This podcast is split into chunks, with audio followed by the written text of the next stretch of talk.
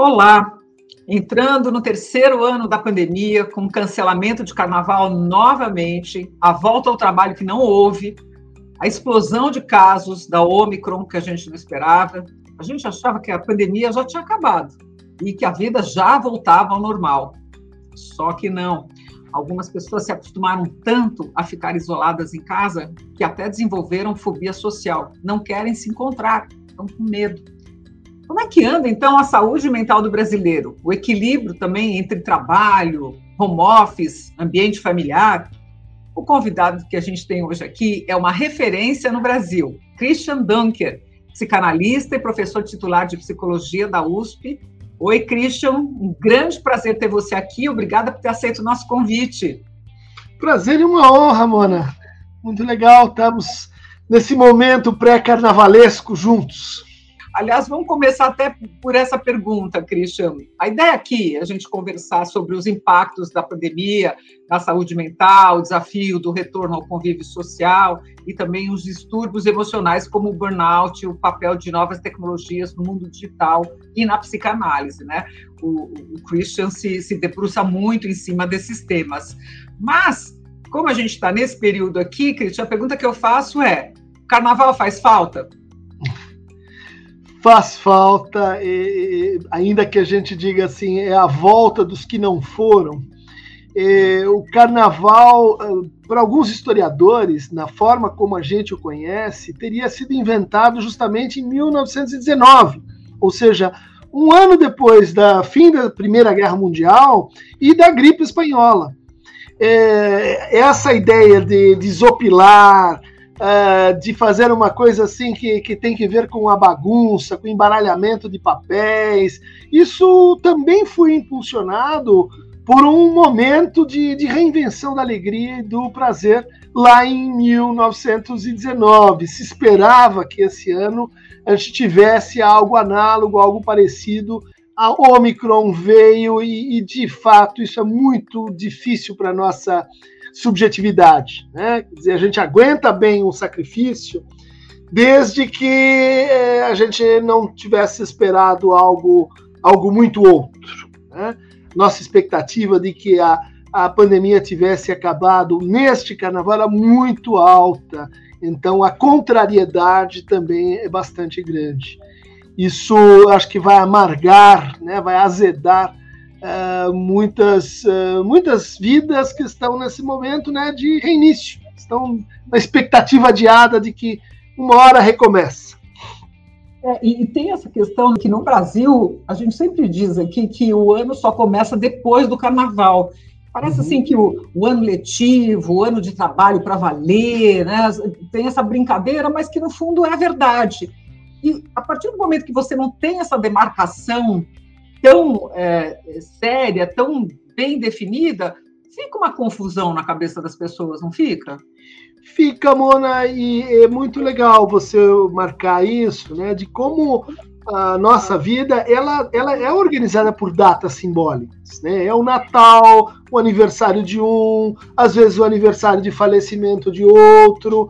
É, a gente regula o nosso ritmo e o nosso fôlego a partir dessas datas né? Quer dizer, tô cansado. Ah, mas eu me convenço de que posso dar um pouquinho a mais porque tá chegando o fim de semana, ou porque tá chegando um feriado, ou porque tá chegando o carnaval. Tá? A ideia de, de, de que isso está uh, sendo alterado né, por uma força, vamos chamar da natureza, que é o vírus, ela uh, de fato deixa a gente é, um pouco desorientado. Aliás, como ficamos ao longo da pandemia, né? Quer dizer, perdendo um pouco uh, o, o, sentimento de tempo. Né? Puxa, já passou um ano, já passaram dois anos. É, quando a estimulação ela se reduz, o nosso sentimento de passagem do tempo se altera também. É muito legal você falar isso, porque assim, eu tenho essa nítida impressão que realmente a vida ela é marcada por rituais, por datas, e essa passagem do tempo, como o tempo ao mesmo tempo acelerou e se dilatou, que a tecnologia fez, e a gente vai falar disso mais para frente aqui nessa conversa. Mas Vendo esse janeiro e agora esse fevereiro também muito atípicos, com, com muita chuva, o Brasil sempre foi um país de muito sol, né? de muita música, de muita alegria, e de repente começou um ano já diferente esse ano também, o, o que, que, nos faz pensar, bom, não, o ano já começou sim, mas começou de uma forma inesperada e ruim, né? Como é que está a cabeça dos brasileiros? É aí que eu aproveito para chegar na pergunta principal dessa conversa. Como anda a saúde mental dos brasileiros, não só nesse momento, mas tendo em mente que o ano começou dessa forma? Estava é, uh, sugerindo que a gente passou por uma grande decepção, uh, não só porque é, tivemos a preservação de, de medidas protetivas, a aumento de casos de, de, de Covid, inclusive casos uh, letais, mas porque isso acontece naquele momento em que nós já tínhamos assim esperado o final. Né? Porque isso é uma violação muito forte de expectativas e que gera mais uma volta nesse, nesse caminho de incertezas, nessa travessia pelo deserto que foram esses dois anos. Tá? Então, a, a ideia de começo de ano, uma nova era, um novo carnaval, agora vai, e daí vem um agora vem. Né? Isso acho que está produzindo, não sei se você tem essa impressão, um acréscimo na intolerância das pessoas, na irritabilidade das pessoas, na agressividade que a gente uh, tem assim acompanhado aqui ali no nosso observatório, que é o consultório, mas também nas escolas, mas também na, na, nas ruas. Há, uma, há um sentido de contrariedade né, e de reatividade nas pessoas que me parece é compatível com essa uh, violação de, de, de expectativas. Né? Se tivesse que fazer um resumo aqui, aproveitando toda a sua experiência profissional, Christian, é, do impacto da pandemia nas pessoas, como é que você contaria essa história? Olha, é, é uma história que é arborizada, né? Ela, ela tem desde o caso do sujeito que melhorou muito a sua condição psíquica, por exemplo, aquele deprimido que precisava lutar para sair de casa, se vestir, tomar banho, e ela encontrou uma espécie de pacificação, porque não estava mais exposto àquela, àquele choque diário, aquela luta para cada um dos movimentos. Ela melhorou. O outro, uh, que, que, que, vinha numa, numa relação assim mais nutritiva com os outros, é, bom, a gente teve aumento aí de pelo menos 70% é, na, na, curva de depressão, 80% uh, em relação à ansiedade, também a dependências. Houve uma, isso não é, não é privilégio brasileiro, né? houve uma, uma piora da, da, da situação de saúde mental, inclusive um aumento da percepção desse problema. Uh, em parte porque já não estávamos na, na, no melhor caminho possível, especialmente nas grandes metrópoles brasileiras, em parte porque uh, a pandemia ela exigiu uh, um conjunto continuado de sacrifícios subjetivos, né, de limitações, de autolimitações, né, é, que incidiram diferencialmente para crianças, que, por exemplo, foram uh, privadas, de, de, de, de, momentos de socialização básico, uh, para uh, pessoas de terceira idade. Como eu escutei várias dizendo: olha, eu tenho 82 anos. Um ano para mim é algo diferente de para você que tem 30. Tá? Ou para pessoas que estavam em momentos decisivos de um casamento, de casa ou separa, e que às vezes foram precipitados em situações de vida, às vezes presos no mesmo, no mesmo domicílio, crianças renovando sua, sua interação com pais. Então a gente teve de tudo.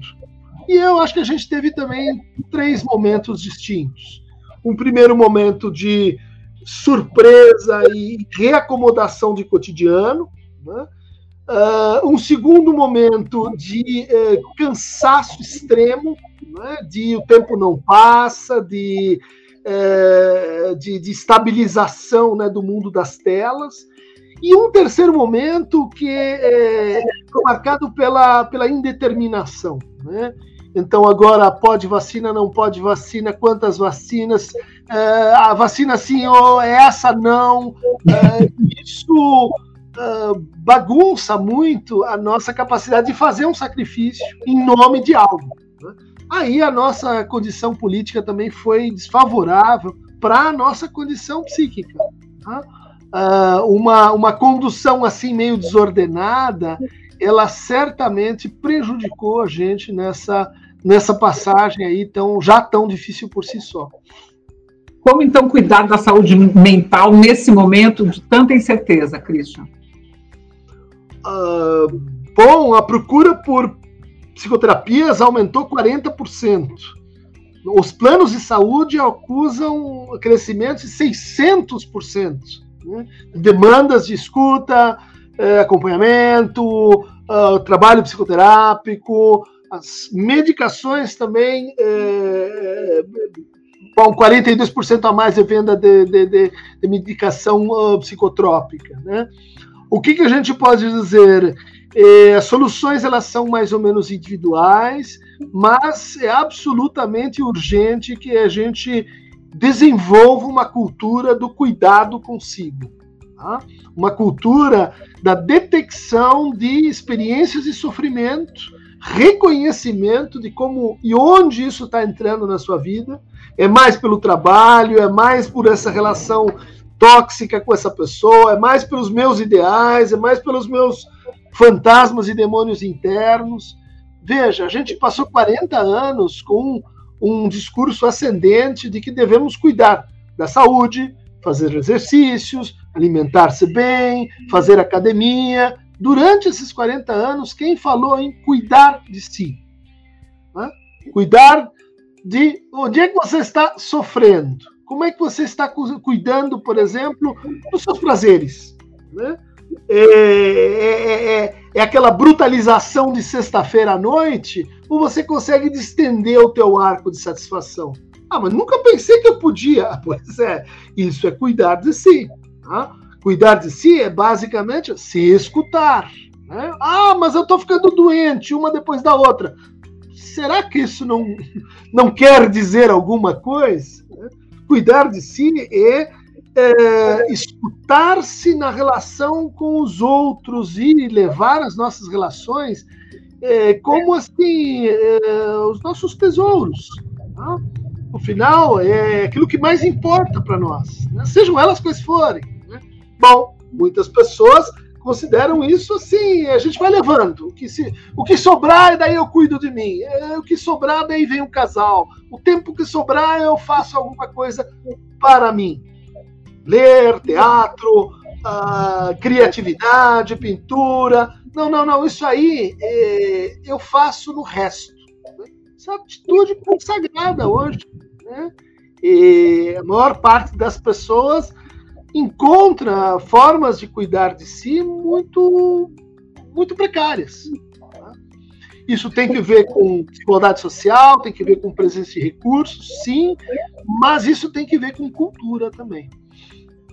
É muito legal o que você está falando, né? As pessoas têm necessidades diferentes também. Uhum. Não tem uma receita igual para cada um. É interessante você se questionar e prestar atenção no que está te fazendo falta e o que você precisa nesse momento, o que você não está tendo, do que você se privou esse tempo todo, né? É, eu, eu, tenho visto, assim, principalmente logo depois de que voltou aquela volta que não houve, de vamos nos encontrar de novo, dezembro e tal, eu tentei contato com vários amigos que eles não querem se encontrar, eles querem se proteger, uhum. eles preferem ficar em casa, seja porque tem pais mais velhos, ou seja porque ainda tem muito medo, e aí eu estava ouvindo uma psicóloga falando que muita gente desenvolveu uma fobia social, não sabe nem como perdeu aquele traquejo social. Uhum. É, você sente isso? É, aí a gente tem duas situações parecidas, mas diferentes, né? A primeira é essa da pessoa que interiorizou tão bem que lá fora é perigoso, que lá fora tem o vírus, que lá fora eu posso encontrar alguém que que está contaminado, que isso assim se encaixou na sua neurose de base. Né? de tal maneira que agora eu não, não é que eu não quero, eu não consigo mais sair. E daí a pessoa diz: não, é, na verdade é porque eu, eu, eu gosto de ficar em casa mesmo. Não, o que está acontecendo ali é um efeito de interiorização do, do outro perigoso. Não confundir isso com o medo de ter desaprendido amar e namorar né? É, the Fear of, of Missing Dates, que é, que é assim, eu tô tanto tempo sem ver pessoas, sem ter um contato mais íntimo, mais, mais, mais próprio, que eu começo a me defender da minha própria inabilidade, né? ou da minha inabilidade suposta. Eu, será que eu sei andar de bicicleta? Eu acho que eu não sei andar de bicicleta. Eu, eu, acho que eu vou cair se eu for. É melhor eu não ir. E daí não vai, daí não anda e não, não recupera, né? Aquela, aquela satisfação que um dia que um dia tinha nas relações com o outro. Né? Ou seja, por dois caminhos distintos, a gente está enfrentando sim uma resistência, né? já descrita no século XIX, né? Como a síndrome da cabana os lenhadores que iam para o Canadá, os lenhadores americanos, ficavam na cabana seis meses, gelo, neve lá fora, e quando se abria a primavera, e eles não conseguiam sair. Não, mas eu não sei o que acontece, é, é uma espécie de força invisível que me impede de sair. Né? É um efeito, é uma espécie de sequela desse sacrifício tão prolongado e do fundo de uma certa cultura do medo que a gente precisou evocar, que a gente precisou criar entre nós. Foi importante. Só que agora, como é que faz para reverter? Agora, como é que faz para inverter isso? Né? Isso, e essa questão do burnout, a gente tem ouvido falar muito disso, um termo que pouca gente conhecia, né? Você uhum. fala bastante é, o que me faz pensar que será que a pandemia também acentuou isso que já existia, porque as pessoas trabalhavam demais e aí tinham a síndrome do burnout. Então, queria que uhum. você escrevesse o que, que é a síndrome do burnout, como é que a pessoa pode perceber que ela eventualmente está com essa síndrome uhum. e, enfim, sua análise em cima disso. Ela é uma angústia, ela é uma depressão, ela é um pânico, ela é tudo isso junto. É, enfim, e saber também como é que as empresas lidam com uhum. isso nos dias de hoje. Então, vamos começar lembrando que o burnout é uma é, é um transtorno ocupacional, foi assim definido. Ou seja, a gente tem uma hipótese etiológica, ele tem que ver com a maneira como você trabalha. Tá? Mais ou menos como ah, bom, há 10, 15 anos a gente discutia a LER, lesão por esforço repetitivo tem que ver com o universo do teclado. Você fica usando daquele jeito, você faz uma tenossinovite. Tá? Bom, o burnout ele já estava, vamos assim, eh, numa condição de alerta amarelo antes da pandemia. E a gente atribui isso a uh, modificações mais ou menos datáveis na nossa forma de trabalhar. Né? Ou seja, eh, a gente remete isso aos anos 70, aos anos 80, quando nos processos de gerenciamento, em RHs, na maneira de entender a produção globalizada, deslocalizada, se descobriu que a gente poderia aumentar o nível de sofrimento das pessoas no trabalho, porque isso reverteria em maior engajamento, maior produtividade. Por exemplo, eu dou para você fazer mais trabalho do que você consegue fazer, mais pautas do que alguém consegue fazer você vai não só fazer aquelas que você conseguiria, você vai tirar um pouco a mais de si e vai se sentir culpada porque não fez o ideal. Então, surgiu aí há 40 anos essa cultura da avaliação permanente, das métricas e resultados, do valor agregado de cada pessoa e depois as táticas de pôr um departamento concorrendo contra o outro, de estimular, por exemplo, ódio dentro da empresa. Porque se você compete de um grupo com o outro, quem ganha? A empresa, porque cada grupo começa a, a produzir mais, a aumentar a jornada de trabalho, a avançar no fim de semana, a se engajar subjetivamente mais e mais no trabalho. Né? É o que a gente chama de big brotherização do trabalho. O medo né, de perder o trabalho, sua empregabilidade. Isso tudo, você pode dizer, num outro campo, é, são os trabalhos precarizados, são as pejotizações, é, todo um conjunto de incertezas que foi vindo para o mundo do trabalho. A uberização. Você falou a uberização do trabalho eu já tinha ouvido, mas Big Brotherização eu não tinha ouvido, não. O que, que é, é isso? É, é, é, o trabalho em estrutura de Big Brother. Né? Ou seja, naquela reunião você tem que mostrar que você tem valor, que você é necessário.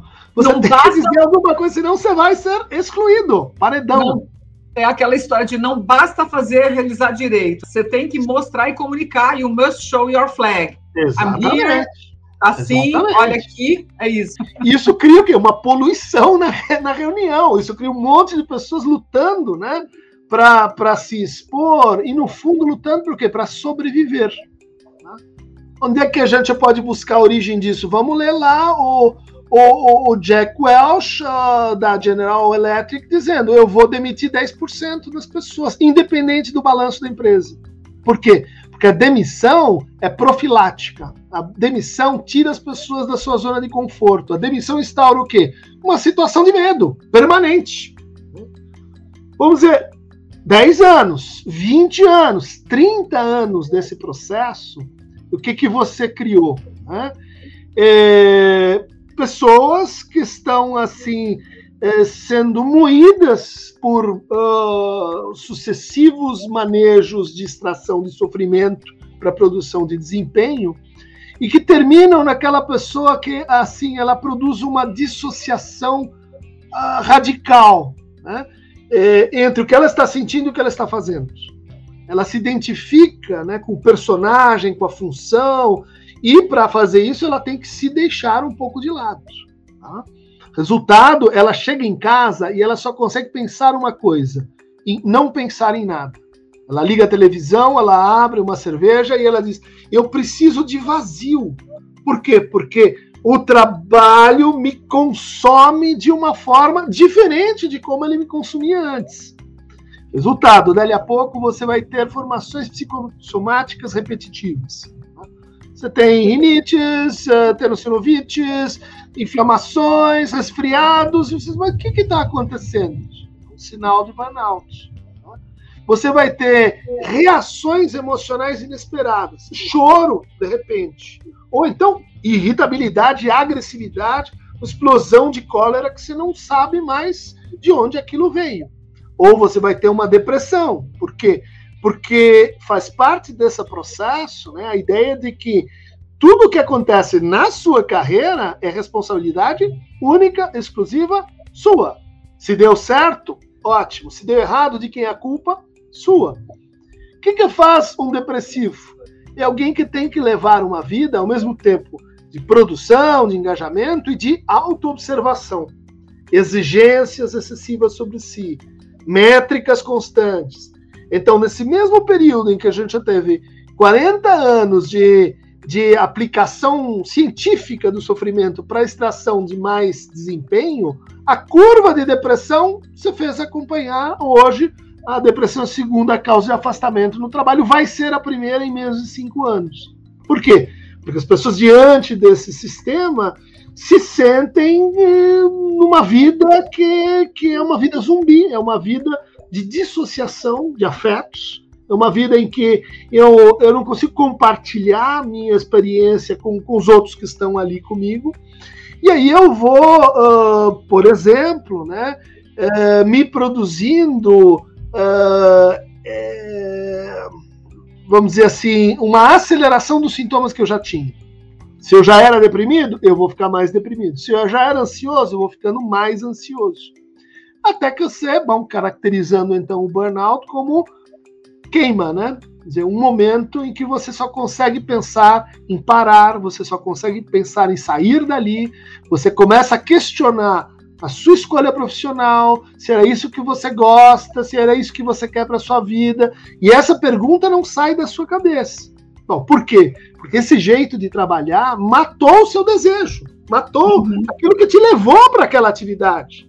Sei lá, você gosta de estudar, virou professor. Daí chega na escola, teu coordenador enche o teu horário de trabalho, você não tem um segundo para café, para descompressão, e daqui a pouco você está odiando dar aulas.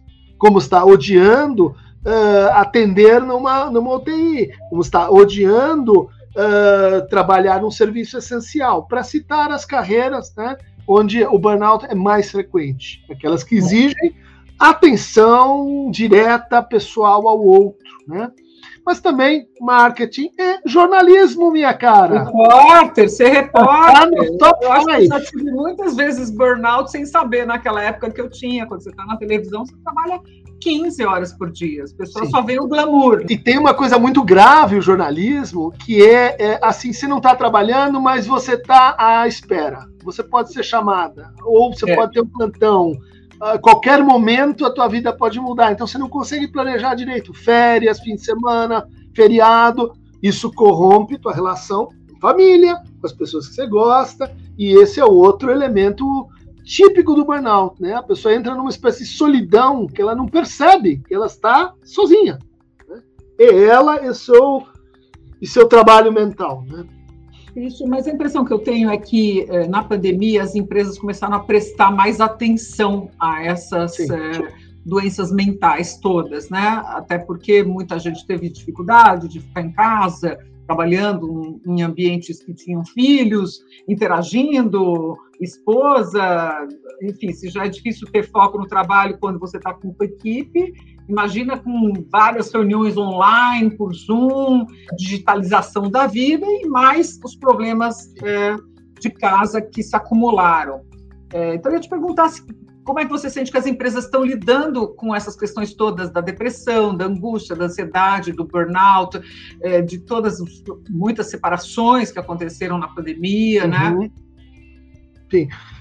Olha, a, a gente nota é, que há uma consciência social ascendente. Nós estamos hoje aqui falando sobre isso no teu programa, que alcança o mundo corporativo de forma capilar porque essa de fato é um ponto que é, começa a ficar claro uh, que isso não pode perdurar indefinidamente.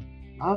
Quer dizer, a gente vai produzindo uh, uh, desastres na vida das pessoas e as pessoas, as, as que têm melhor formação, as que têm melhores condições, elas começam a evitar né, determinadas profissões, determinadas áreas, determinadas carreiras, né?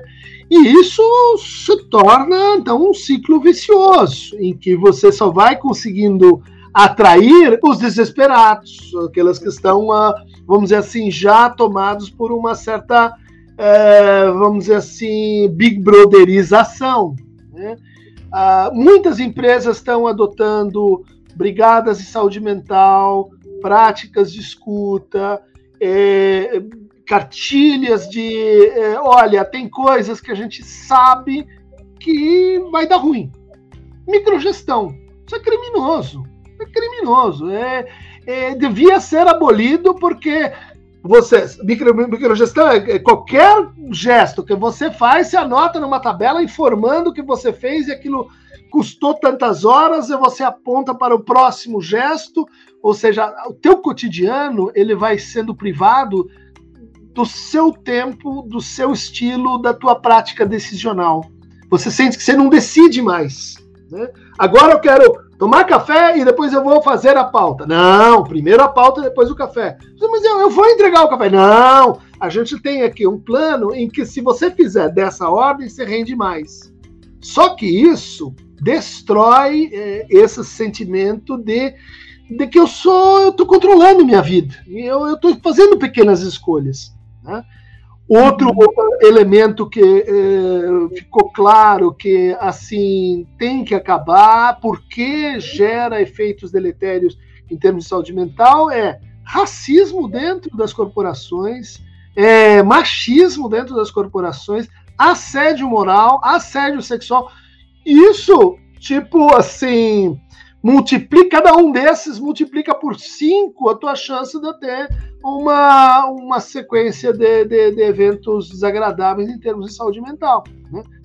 Não, isso é uma questão social, não, isso não é só uma questão social, isso, Isso destrói a tua, a tua capacidade de se vincular com as pessoas do teu trabalho. E, infelizmente, há formas de gestão e de liderança que são baseadas em abuso. Né? Uhum, uhum. Os subordinados não, não, não, não, não vão denunciar, não vão criticar, mas é um abuso continuado. Obrigada, Christian, por essa troca tão inspiradora. Olha, certamente vai ajudar muita gente que está nos escutando. E se você achou interessante toda essa nossa conversa, não deixe de acompanhar a segunda parte, onde falamos de tecnologia. Christian Dunker, que é muito conectado, ele tem canal no YouTube, no Twitter, Instagram, tem blog, nos fala dos limites das redes e compartilha conosco a visão dele sobre o metaverso. Para o psicanalista, pode ser um novo Matrix, onde você entra, mas não sai mais. Lembra daquele filme Matrix? As pessoas podem estar também se cansando das telas e se dando conta de que as coisas acontecem mesmo é na vida real. Não deixe de acompanhar a segunda parte da nossa conversa no Febraban News. Até já!